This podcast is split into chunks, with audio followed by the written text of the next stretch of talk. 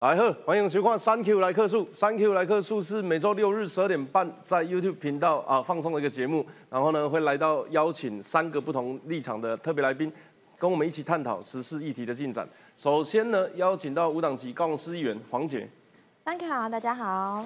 以及国民党台北市议员张思刚，大家好。另外呢，是民众党的发言人杨宝珍，大家好。那么首先呢，我们要来先看一下最近的新闻哦。这个是国民党的总统候选人，一个叫郭台铭，一个叫侯友谊。一开始呢，朱有一说叫做朱立伦揽贵搞些嘎，让郭台铭跟侯友谊打一打，打完哈才有这个冠军挑战赛。结果现在看起来朱立伦退居幕后，但是侯友谊跟郭台铭打这样子的一场比赛，真的是啊让大家看不懂啊。首先是侯友谊，他本来觉得说啊，不然大家来征召我就好了。反正我就坐在新北市政府坐着坐着，时间到就出来选总统啊。所以本来侯友谊的民调一直在国民党里面都是呃可以说是不二人选。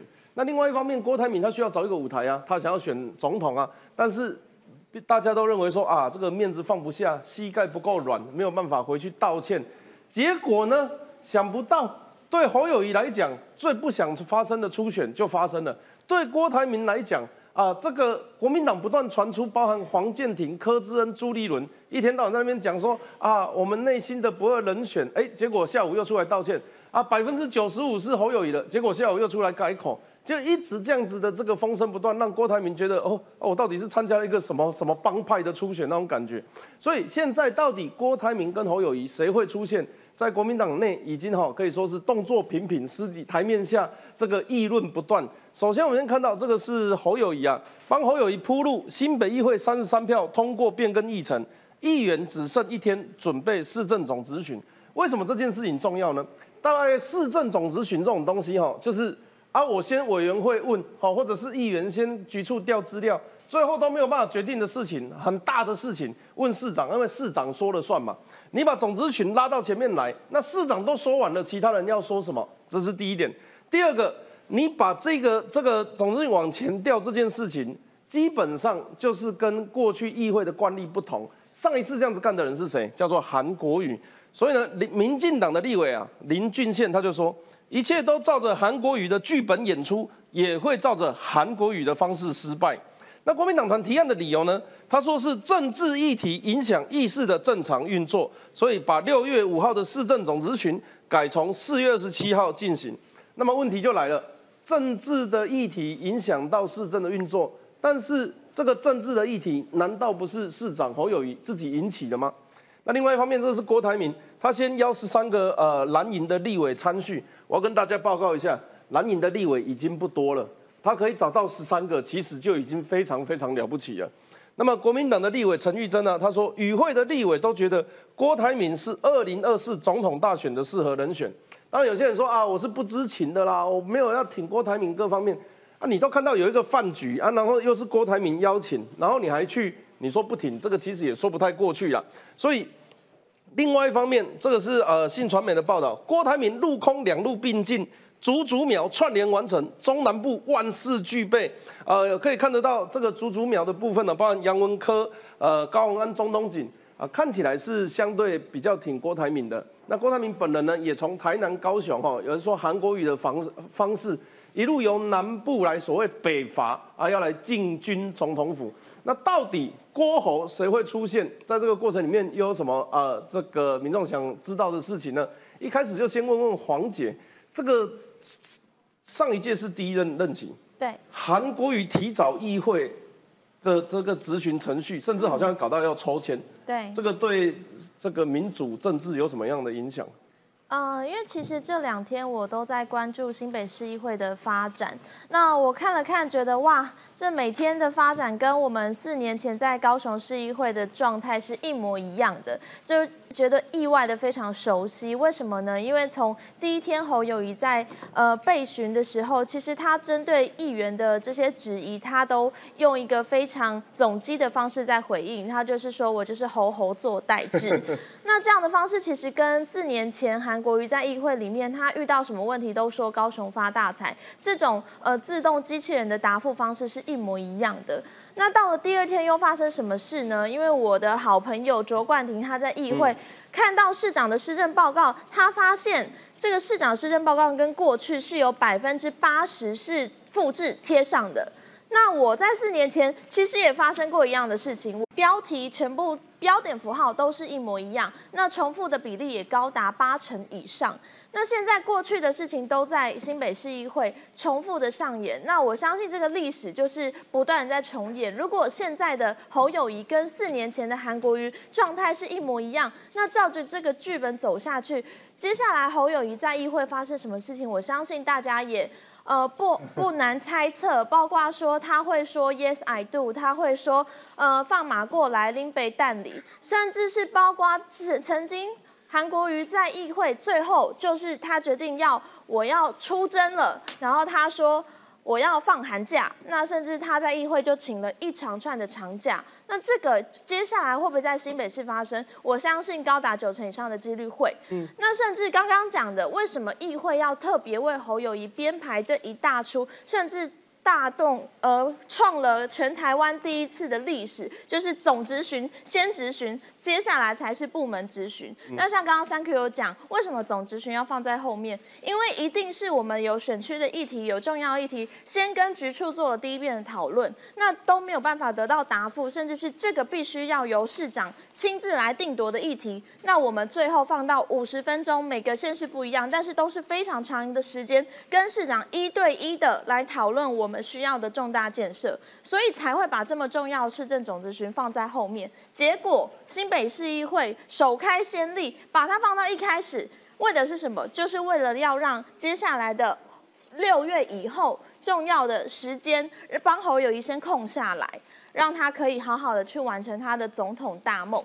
那这跟高雄市议会，其实我们当初也创了非常呃开先例的一个方式。我们那时候高雄市议会是怎么样呢？因为那时候国民党议员也很天才，他们就想说哇，呃韩国瑜都走不掉，我们一定要帮他开脱。所以那时候在议会，他们就想了一个抽签制，你要抽到你才可以质询，没有抽到的不好意思，这个议员你我们必须自我阉割，我们必须自我放弃，你要自断手脚，放弃你的质询权。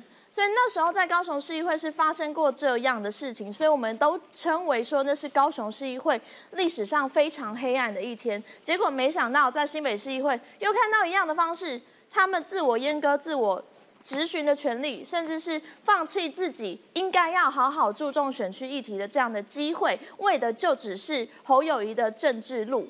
那我相信市民其实都看在眼里，到底是选区的议题重要，作为民意代表责任重要，还是为了侯友谊他的总统大陆重要呢？这个哇，很很既视感很重哎！我还记得当时抽签制咨询的时候，我还有特别从这个台北录影录完跑回高雄市议会看。你知道那一天你知道那天韩国瑜怎么下班的吗？我第一次看到市长下班是坐车从地下车道啊，然后绕后门出去，因为。因为正门都是都是记者跟抗议的民众啊，没错，大家都在抗议，所以他不敢从正门离开，甚至偷偷的还要从后面地下室速速的这样子离开现场。你看躲躲藏藏到这种状况。保证，柯呃柯文民众党跟郭台铭的关系怎么样？你们有没有比较主意哪一个人出现？就你你自己的角度来看呢？其实我们没有说一定要觉得谁比较好，因为我觉得这个应该还是回到国民党他们自己本身就是。当然是他们自己选呐，我是说你们客观的来看这两个人，你觉得他们的优缺点是什么？哦，优缺点的话，我觉得应该这样讲。我发现刚开始其实大家对于侯友谊市长的期待度非常非常的高，甚至当时其实民调是超过郭董非常多的。但我后来发现，哎，奇怪，怎么侯市长的那个民调就这样一路的往下降，然后郭董开始往上升？我觉得甚至可能哪一天会变成黄金交叉，我觉得也不是完全不可能的。那当然，我们后来发现到一个状况是。郭董他刚开始的时候，因为大家觉得跟国民党之间过去有一些恩怨情仇嘛，好像有点解不开。但他后来放下身段，就跟大家鞠躬道歉，说不好意思，当时是年轻气盛这样。那后来可能有一些国民党支持者心结也化开了，慢慢的开始听他一些论述，或是看他怎么做表现。我后来发现，现在的选民好像非常重视你要选总统这件事情有没有一个魄力。跟你无限的一个决心的展现。我发现大家是要有这个 keep，就是觉得你一定你想选你就大声说出来，你有什么好好躲躲藏藏的你就说嘛，要就直接说嘛。我发现现在大家要的是这个，所以变成说侯市长他一直在。也不要说他拖，应该是说国民党本身的那个程序上，好像就没有办法那么的明确，让他马上说 yes I do 这样。当他说的 yes I do，假设如果以科批的讲法，他觉得如果侯市长要选总统的话，最好辞掉市长，应该会是一个比较好的解方。但是问题来了，如果他现在辞掉了，然后最后不是征召他，啊，这不很尴尬？所以现在我觉得他那个状态会变得非常非常的。诡异这样子，那我再讲一下，最近柯也有提到，他觉得侯市长他现在有一个比较麻烦的情形是，他现在有市长的身份在身，那包含像他前阵子不是访新加坡吗？结果发生重大枪击案，或是桥断裂，或是大火。等等的事情发生的时候，假设你人在国外，或是你到时候可能在其他县市跑的时候，你其实压力都非常大。我们就举个例子，当时柯批他二零一九年不是在考虑要不要选总统的时候，他光是最后没有选，他只是去各地方去辅选立委，压力都超大。因为那个时候台北只要时不时什么天灾啊、人祸啊、火警啊，他马上就得立刻回来，所以他完全可以去理解。侯市长他现在面临的窘境，嗯那我再补充一个，就是他这一次总执询提前，我说老实话，我凭良心讲，我觉得不那么好。那不那么好的原因是你当新北京发生这么多案件的时候。你在这个时间点试图想要去帮侯市长做开脱，我觉得观感上不好。当然，他们很多说法会说啊，程序上可以这么做啊，又不是说完全不行。程序归程序，民众的观感归观感。如果让大家觉得说，哦，你就是因为想要去选总统，想要早一点赶快把总咨询来结束掉的话，那后续再让议员去问局处首长，其实那个整个倒过来，就像刚刚黄杰议员讲的，就当你那个顺序倒过来的时候，其实大家也会觉得非常错乱。是刚那个郭台铭吃饭有没有找你？我啊，我不是立委，啊。是立委啊，找立委，不是哇，他们就不会做人，这个要选的都要找来，然后那个不是的就不找？郭台铭这个起手式，我觉得就不够周全啊。他在抱怨呢，真的，你现在够，我跟你讲啦，没有错，没有。错。不过我想要问，一般来讲哈，初选是两边在比谁比较好？对啊，那这样子累积下来的声量跟优势可以延续到大选身上。现在的问题看来，侯郭两个人不断在累积负面的声势，哎，我但我觉得这个部分倒是还好啦。你说像你觉得为什么会变成这样？我先讲郭台铭，当然 OK。那郭台铭其实我觉得他的这个起手是跟他这一系列，比如说什么拜访议长啦、地方人士的拜会等等，我觉得太晚了。如果说他在过完，我觉得太晚了。如果在过完年，比如说他有一次记者会，有没有讲说自己年轻气盛那次记者会？第一个，如果那次记者会就跟大家拍谁，跟国民党道歉。就过去呢，我这样做呢是是不对的。然后呢，未来我不会再干这些事情了。第二个呢，记者会之后呢，就开始去拜访啊一些地方的代表啦、立委啦等等。我相信现在郭台铭的身世搞不好是第一名。可是他就是在等一个办法，说不定是他这两天才知道那个办法。其实差不多六五那时候二三月也差不多就知道。那国民党办法，你们办法到现在我都不知道，就是民调啊，还有什么办法？是民调吗？就是民调，就滚动式民调。我这个礼拜以来上的争论，每一个都跟我讲民调不一定算呢，就是民调啦，就是民调。大概民调大概因为滚动式民调，那两个礼拜做也就是够了啦。那除非怎么会不会？这个丢硬币看大头是谁，那十元是谁，谁来代表选吧？所以那也就是民调，所以你要把自己的身世造起来。其实郭董的，我觉得慢了一个月以上的时间了，是他自己有点有点，我就有点搞不清楚方向哦。这个选举还搞不清楚方向。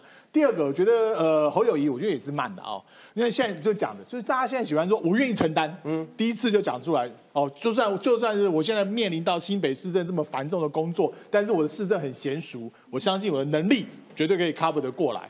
就把把自己讲得很明白、很清楚，大家对你的支持度呢就会呈现在上面。所以侯友现在出现说支持度好像有点下滑、停滞不前，很多人都在怀疑他，说你到底要不要选？然后怎么不讲、不讲清楚？然后呢，不能只做吼吼做歹旗，那其他的事情你要怎么样的看法？我是觉得要很明确，现在整个的政治风气跟对候选人的这种要求啊，过去大家哎呀拍谁啦，大家拱他龙袍加身哦，保保证一定要让你上去选。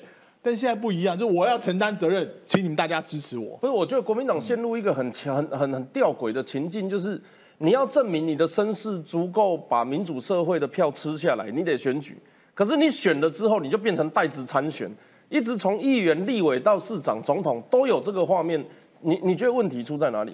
这个没有办法避免啊。现在民进党里面很多人代职参选啊，是，可是像去年的总统时候不会啊。就过去的当阿扁时代，因为阿扁已经后来没当选任何公职嘛，他就对他就是那样的那个来来参选嘛。那我觉得在民主社会都很难避免，像国外很多人是州长的时候在选总统啊。那个这个情况实在屡见不鲜呐、我是觉得这因为你很难说，我这任期结束之后，我就在那边等着着选总统，本身就很难有这个情况出现。你看现在共和党这个这个在初选，那个佛州的那个州长也是要挑战川普啊，所以在政民主政治上面，其实就是常见的现象了。我就觉得就是看这个候选人本身能不能实质上又把选举做得好，然后呢市政顾得好，我觉得也是对于候选人个人的能力的考验。当然，你是在帮国民党讲话，只是在台湾历史上还没有发生过请假可以选得赢的。哎，说不定这次就创纪录了。来来，我们看下一章哦。为什么要讲这个代职参选？因为事实上是目前三个出身都是新北，朱立伦、韩国瑜，接下来可能是侯友谊。那么韩国瑜是作为上一届的国民党总统候选人，当然他像坐六花梯一样哈，后来包含跟我跟黄姐一样遇到罢免，结果就从国民党的共主变成现在是在种田，现在好像是呃有一个基金会的，我不知道干嘛，呃点点亮。对，公益基金会嘛，就会哎韩韩韩先生四处去敲门。那今天要讨论的主角并不是韩先生，是韩国瑜跟郭侯两个人的互动怎么样？哎，各位啊，侯友谊四年前我记得最后一次大家站在一起，然后有一个啊 slow slogan，然后帮他讲话，是二零一八年的选前，叫做秃子、汉子、燕子，他们自己讲的。那秃子就是韩国瑜，汉子是侯友谊，燕子就是啊、卢秀燕嘛。结果那一次之后，当韩国瑜开始要选总统，侯友谊是几乎避不见面，就像这一次南投县长补选一样，呃，南投立委补选，我们看不到侯友谊在选前之夜出现。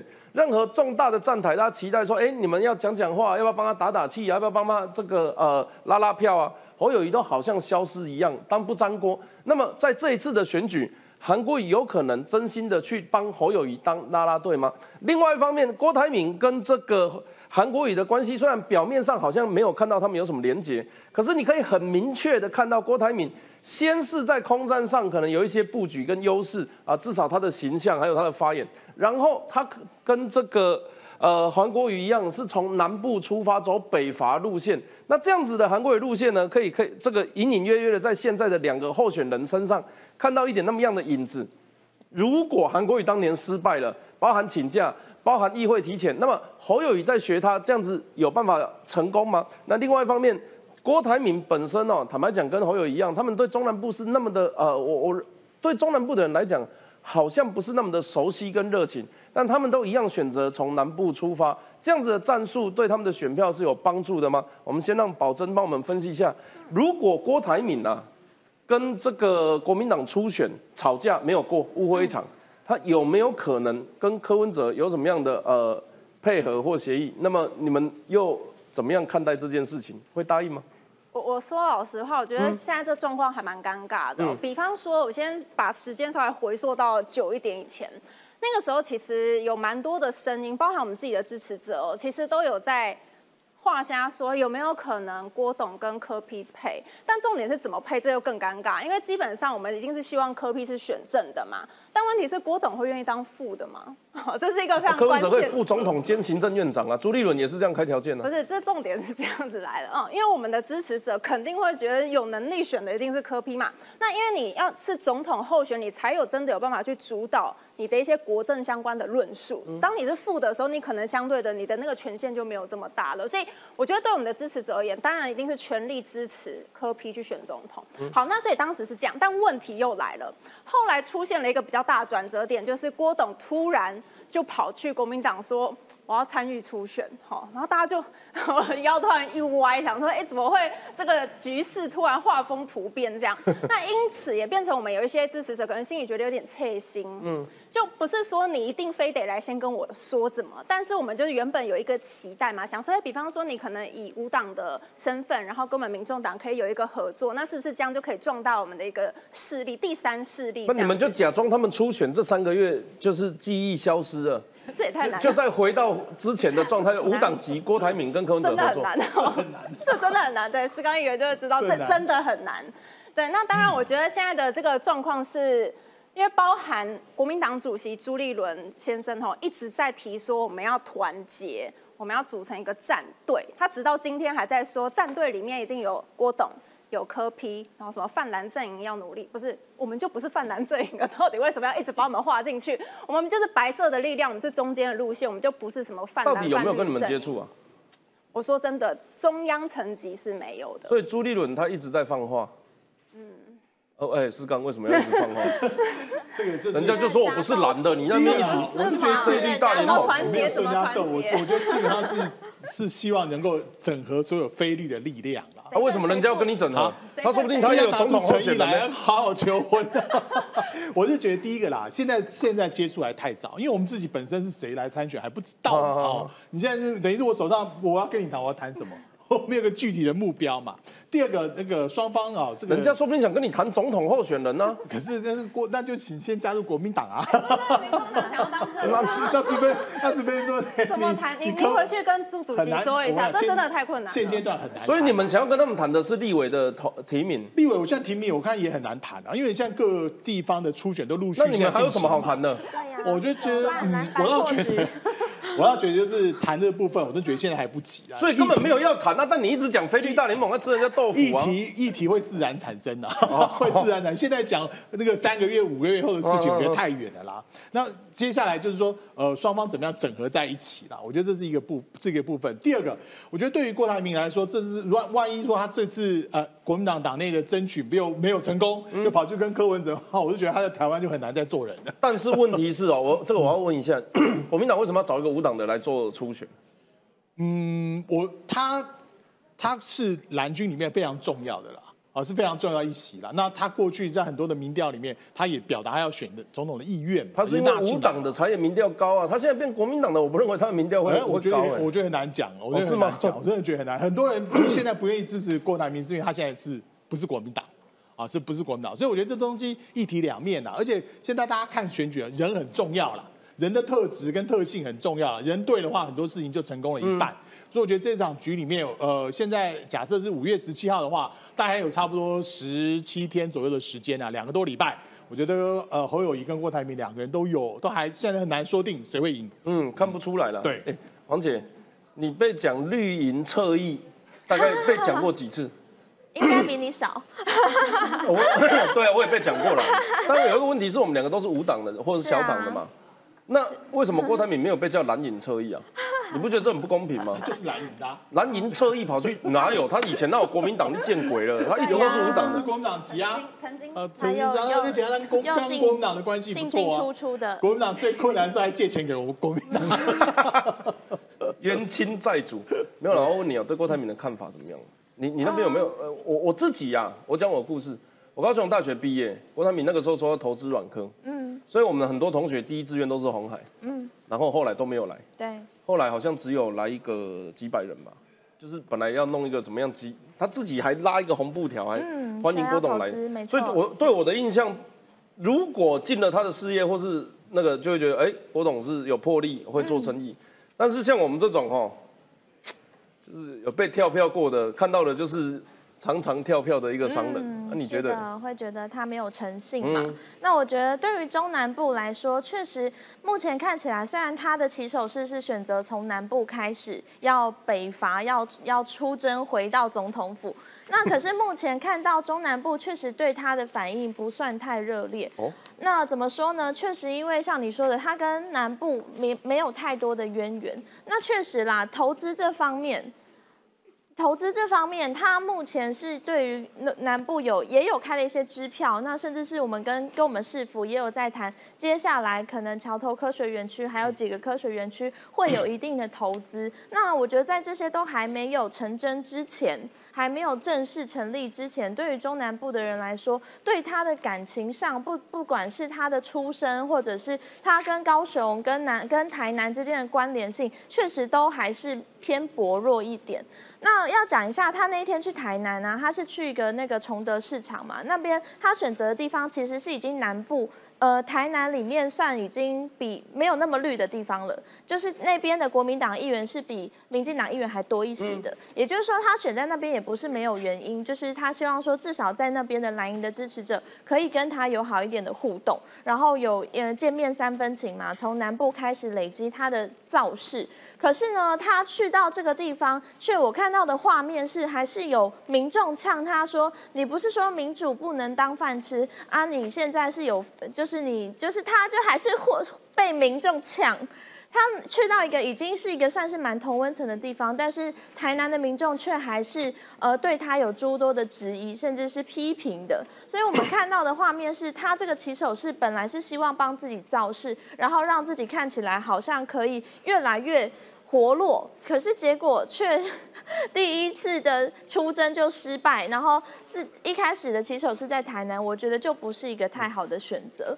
那那再讲一下，说他这样骑手是没有很好之后。当然，竹竹苗是他的本命区啦，就包括说高鸿安跟他是直直属的关系。坦白讲，竹竹苗，我觉得比较是民众党的本命区啊，我觉得也是啦。那当然，这当然就是取决于郭台铭这个人，他跟不管宣明志、高鸿安，还有因为宣明志是中东锦好朋友嘛，所以竹竹苗这个我觉得都还是他最有把握的地方。可是他在南部确实，我觉得相较侯友谊，侯友谊其实是南部人，他跟我都是出生嘉义的，所以其实嘉义。人对他 是算反而相对有情感，所以其实如果侯友谊他来到南部，我相信他受欢迎的程度会大于郭台铭。黄姐，你有一个身份，有一个角色跟你很熟，叫韩粉。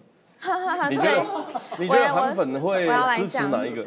我觉得，因为大家目前看到说，为什么好像韩粉对于呃侯友谊都不太谅解，然后对于郭台铭好像反而比较支持，这是为什么呢？我觉得就要从刚刚那一张。来讲起，因为四年前侯友谊真的太刻意在跟韩国瑜保持距离了。那我觉得韩粉是很会记仇的。你看，对于我们两个，他都大家他们都记仇到现在。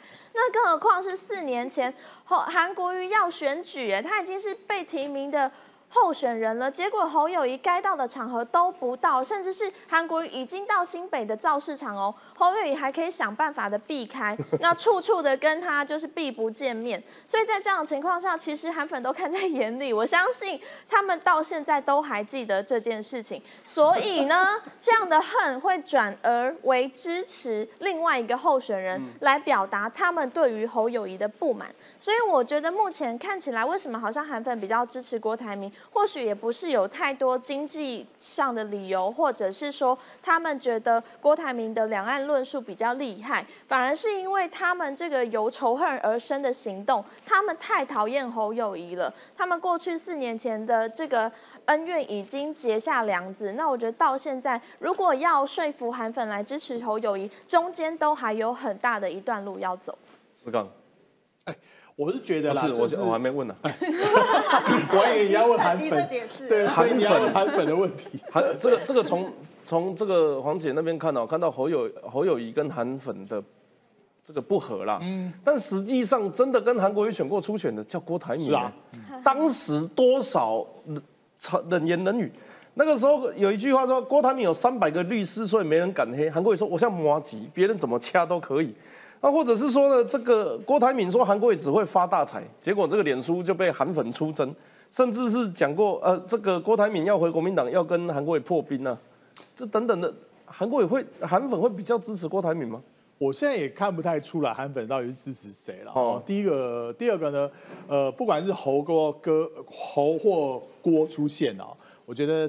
他们两个第一个时间恐怕要去拜访一下韩国瑜，应该要了，应该要了。你就纵使说他现在不是具有公职身份，但是在国民党里面还是有他的一个独特的地位，还有一些群众是跟着他。所以你说韩国瑜如果对某一方示出善意的话，基本上就就大概韩粉就会跟着走。那第三个，我觉得韩粉也都希望是政党轮替啦，拉下民进党了，换换党执政啊。所以最后不管是这两个人哪一个，韩粉都会开开心心的去投票。韩不，我觉得韩国瑜的状况是这样子。我我还记得哦，其实为什么我说郭台铭走的路线比较像韩国瑜？我还记得韩国瑜他当时在红的时候，最喜欢连韩国瑜的是中南部的，或者是说非非都会区的，呃，就是这个叫地方型地方型民代，因为他没有网络声量，没有空战，没有上过电视，你知道吗？韩国瑜一来，我就可以回去跟人家讲，我在电视出现几秒。那种特别多。我我记得中部第一个挺的应该是严宽恒，结果现在问题来了，严宽恒也骂过韩国瑜，啊不，也也骂过郭台铭，然后呢，现在侯友谊又说要扫黑金，哇，这个他们不知道站哪一边。当然主题不是要聊严宽恒啊，我只是在想，对韩粉来讲现在超尴尬的，这两个人看起来都不太友善的啊，可是那一群人是最有行动力的人。嗯当时选举的时候，我们甚至是总统府前那一次造势，真的把绿营吓到冷汗直流，大家都觉得哇吓吓爆了。最后坦白讲，我觉得那次造势也催了很多绿营出来投票。保正我要问你哦，有没有可能？有没有可能呐？郭台铭被国民党玩了，比如说他赢民调赢六趴，嗯，结果因为他现在模式是征招嘛，对，还是要根正苗红嘛，还是要这个这个我们自己的自己人啊，对自己候选人有信心。我觉得现在国民党朱立伦他们讲什么都不对啊。柯志恩说不是民调打张思刚的脸，不是民调，那民调的话那个就叫初选，我们是用征招的，嗯，我们还要这个评审委员还要面试的。郭台铭有没有可能一气之下投靠？投靠之后对你们来讲很现实啊，不管谁正谁负，不分区其次有可能会提升嘛。你们有没有评估过这件事情？嗯，具体有机会怎么合作，我觉得这个可能真的要等，就是国民党先决定是谁之后，然后再看有没有在期待这件事情。但我们的期待就是科是正的啊。啊，就就算好，有可能啊，说不定呢。科郭配吗？科郭啊，科郭啊，干嘛不好意思这？是三 Q 哥说的哦。你 干嘛不好意思？没有，因为我们之前曾经做了一个影片，然后就是科郭配，然后我跟你讲，还有一招郭台铭挂民众党不分区第一名，直接我不知道七喜八喜有吧？人家会愿意吗？要嘞。对啊，重点是对，重点是人家会愿意吗？要当立，干嘛要当立法院长？干嘛 干干杨春立委？哦，他当立法院长，哦，我不太能想象，一般立法院长都调和顶耐，他的形象就是那种霸气总裁，他好像没有跟你调的呢。对啊，所以就变成说，我觉得这个困难度有点高，而且我我在另外讲一件事情哦，因为。呃，的确，最近呢，这个朱立伦主席他也有被媒体问到嘛，他说，哎，现在开始党内有一些风声说，最后征召的人可能不一定是民调最高的人。那这件事情，朱主席他并没有直接去否认或是正面回应，他只说，哎，对，的确现在有各式各样的声音这样子，所以大家就觉得心中先满满满的问号，因为最刚开始的时候，国民党他的说法是说。呃，我们征招的话，基本上那个民调是内参用，所以他没有要公开。那大家就说这是黑箱作业嘛，就是因为很多人会希望可以公开透明一点，我要看到实际的。这个最后的民调数字，我才会输的心服口服嘛。但如果你最后是连民调都没有公开的情况之下，然后你说，比方说，哎，侯友谊市长这个被征召出来了，那到底民调是谁高？这件事情就非常关键。所以我觉得现在朱立伦主席他的回应的方式，感觉好像有在留一线，嗯，好，先埋一个伏笔在这边。如果到时候最后出来的那个人选，到底民调是不是最高的呢？哎，我们之前都没有讲那么清楚啊，所以。就是留给大家很多很多想象空间。那我觉得这件事情，我觉得很有可能会是未来的一个未爆弹。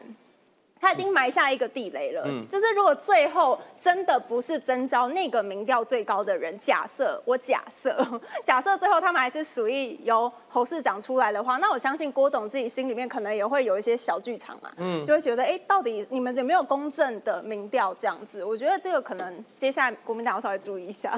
讲到二零二四，顺便问一下，因为有现在有一种说法说黄珊珊来挂党主席不分区第一名，那呃，你们对这个立委的布局，其实坦白讲，蓝绿的听很多了。你们家你们家现在是打算怎么做？老实说，因为其实小党的资源非常的有限，所以的确我们在提名的时程上会比两大党晚一些，所以现在基本上可能都是大家看到的都是蓝绿正在初选当中，那我们最后可能会。看蓝绿的一个整个布局之后，我们再去盘点可能可以去占的区域有哪些，因为小党真的资源太有限。可以去占，可是你们占是占蓝营现任还是绿营现任？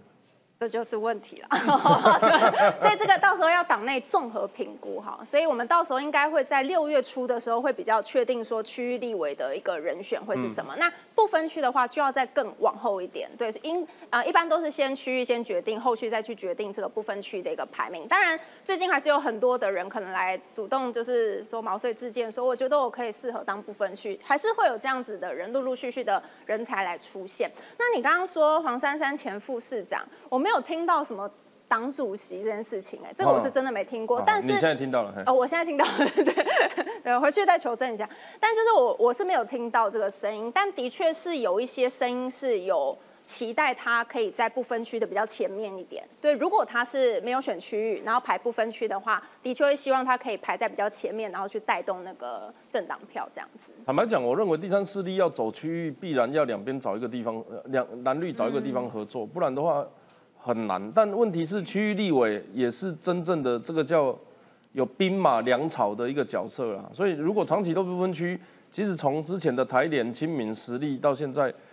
我我我坦白讲，只有不分区的政党，我我认为走不远的。黄姐怎么看？你你有没有想？啊，你怎么跳过激进？没有啦，激进没有。激进没有不分区啊。对啊，说不定之后有。那我觉得我很客观，在当主持人。对对，激进党第一个区域立委是吴兴代。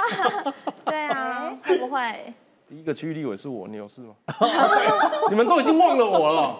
我如果还在的话，任期还在继续。哎，你们有没有必要这样啊？主持人要不得离席啊！我好难过。我就是当过，我只是没当完而已。帮你算半个吧。退党了吼。对啊，没有啊，对嘛，对，我还退党了。不是，我现在是很认、呃、很、很、很真心的在讲民众这个小第三势力小党。要如何在区域立委这边拿下？因为现在一直都在走不分区嘛，啊，不分区议题型很容易一夹就不见，一夹就不见了。我刚讲那几个政党，都是先选不分区，选完之后人就不见了。嗯，那实力第二届的时候就没有区域立委了。嗯，是的，我觉得确实是这样子，因为以实力来说啦，就是我也参曾经参与过的政党比较有感受，因为当时确实是。呃，区域立委跟不分区立委之间，在议题上有时候是很难有交集的，就是要顾及民众的声音，跟我们想要纯粹的谈一些理念，然后把这些理念用修法的方式来通过，有时候光是在党内就会没有没有办法。呃，有共识，所以我觉得接下来的小党确实都要考虑清楚这个路线，到底我们是要走地方经营生根的路线，就是慢慢从基层做起，还是我们想要纯粹做一个非常理念派，然后非常就是倡议型的一个政党？所以这个路线确实是所有的小党都必须要经历的一个过程。是刚我要问这个问题的原因，是因为像我们如果是不分区的立委。大概都是啊领域型、议题型，当然也有政治型啊，就是本来之前有票啊，然后现在这个地方有年轻人要出来选。问题是总统是母鸡啊，对区域型立委，你现在也在争取立委提名嘛？对啊，嗯。那这两个人谁会带来比较多票？而且事实上是侯友宜，我我认为侯友宜现在在走下坡了，因为他到时候他如果真的请假出来选，连水沟塞住、红绿灯坏掉，他都会他都会被骂，更不要说什么当铺被开五五六十枪。这个问题真的很难回答。最强，你觉得你你觉得母鸡他们两个，比如说郭台铭可能对中南部比较有优势，或呃可能对空气站有优势，侯友可能对双北比较有优势，你怎么分析？我觉得我认为啦，如果是我要讲的话，我觉得基本上他们两个要搭配了。哦，就搭配正负正负搭配，但是朱立伦怎么办？呃，不错。朱立伦就就基本上是党主席啊，他是算裁判，裁判不能自己跳下去。你等下出去会不会接到主席的电话？不会，裁判不能自己跳下去啊，不能自己跳下去去当格林总的出来怕。那裁判自然会有他一个很好的位置。好，那所以我觉得呃，总教练就该做总教练，不会自己出来打 打第五个人、第六个人的哈。那那个，所以我我的看法是，他们两个就整合在一起。因为其实这样子的例子很多啊，你像蔡英文跟。赖清德就是竞初选竞争对手，打得你死我活啊，被还动用国家机器，动得很厉害。但最后呢，为了共同的利益，还是这个还是一起啊，正负正正负搭档啊。那你说国外又是啊，拜登跟的贺锦丽，好，那问题来了，他们两个有可能合吗？你叫新北市长去当副总统，这个是合理的吗？没有什么事情拿假设了，假设什么这个？假设 郭台铭出现，然后我新北市长不做，去当副总统跟你配。政治上没有什么合不合理的事情。对民众来讲，感受上，我觉得新北会掉四十万票。你说那个赖清德也做过台南市长，做是做过，不是现任呢。也做，那也也也去也去当副总统啊。所以我觉得，我觉得啦，我觉得基本上是一个。我觉得侯郭有可能可以啊。我初选过去，侯郭我现任哦。对啊，可是你郭侯变成是我现任的不不当，我请假去选副总统。哇，那个画面很惨吧？呃，我我觉得要克服这些事情啊，因为你要选总统，一样要面临这个事。我跟你讲，我我我我觉得啦，就是第一个，你为了为了选票的最大化啦，然后为了让这个相关的菲律阵营哦，要把它团结起来，又在吃豆腐了我觉得基本上菲律阵营，我们节目以后都准备一盘豆腐，他们在讲菲律，我就盘给他们。菲律阵营还有很多党啊，菲律支持民众党啊，对啊，我觉得民众党也不要自己一一次就自己跳下去，对好，你们明明就针对民众党，还在那边，不然是哪要去？好不好？对对啊，那所以哎，新党也是菲律阵营，也就民众党一个八趴十趴，你那边他是泛蓝阵营，新党是泛蓝。哦，所以我就讲说，就是两个人要真的要有合作的方式啦，然后让让大家觉得说，哎，这两个合在一起，才算战力最大化了。那至于新北的问题，侯友谊不管在哪个位置，我觉得都会面临到嘛，哪会放过他呢？哦，哪会放过他？但是以他过去对新北市政的娴熟啦，整个团队的这个大家默契在啦，我觉得市政的部分虽虽然一定会面临到很多挑战，但是会过得去啦。嗯嗯。我心里有一个小小的疑问哦。哎，就是因为我觉得很怪，因为当时其实明明侯友谊市长他的那个声望很高，然后大家都只说你要赶快出来选，但大家就觉得为什么朱立伦主席好像一直把这件事情有点拖住的感觉？你知道现在有一个风声哦，大家都在说会不会是朱主席心里那一关过不去？过去在新北的时候他是正的，侯友谊市长是他的副手。那你说现在他要当这个总教练，然后捧他过去的副手去选总统，这个心理的坎会不会是一个考量因素？我我是觉得朱立伦一直没有放弃那一丝丝希望啊，只是他也不能动手。我觉得没有，我还是觉得没有。那没有的话，其实就很简单讲一句，我绝对不会选。这句话他从来没讲过，就是民调名单里面没有他呀。你怎么知道会有？没有说一定是过去民调里面的很喜欢拿着议题去弄朱立伦。我跟你讲，我就觉得他不会。我跟你讲，我跟你讲，那是你们菲律大联盟讲的，不是我讲的。好啦，哎，其实哈，选一个总统，呃，这个在台湾呐，不只是内政、外交、财政、经济等等啊，更重要的是两岸的关系。那其实，在这个论述上面，郭台铭过去曾经呛过国民党的啊，韩国瑜说啊，你只能去中联办，我可以见到谁谁谁。那另外一方面，侯友谊到今天哦，他只讲出一个啊，中华民国是碑，台湾是水啊，这样子的一个呃这个论述方式。我我坦白讲，我对这两个人提出来的这一些论述，目前都还没有看到足够的火花跟改变的可能。所以国民党如果想要拿更多的中间选民，拿成立他们的所谓非绿大联盟，如果连柯文哲这一关都克服不了的话，他要怎么更向其他人说服呢？那另外一方面，绿营也不是坐在家里闲闲没事做啊。赖清德这个呃，前一阵子传出在中常会呃有有有这个幕僚跟他讲说，哇，你行程伤济啊，刚刚要继续接。因为听说这个传出赖清德拍桌子说开饭店的，那我就他吃饭哎。所以私底下可以说是潜水艇海面下这个动作不断，也很认真在跑。那这样子的情况一消一长比起来，好像和国民党如果不赶快把初选结束，然后这个提出足够人选，克服。过去经验里面得到失败的这个可能性，包含呃请假出来选的，或者是有选一选啊，这个可能会离开国民党的可能。那国民党这一场二零二四的选举，恐怕目前为止不容乐观。另外一方面，我们要关心郭台铭到底会不会跑去跟柯文哲跳恰恰？柯文哲如果真的出来参选的话，又会对政局造成什么影响？欢迎收看今天的这个新三 Q 来客数，我们明天见，拜拜。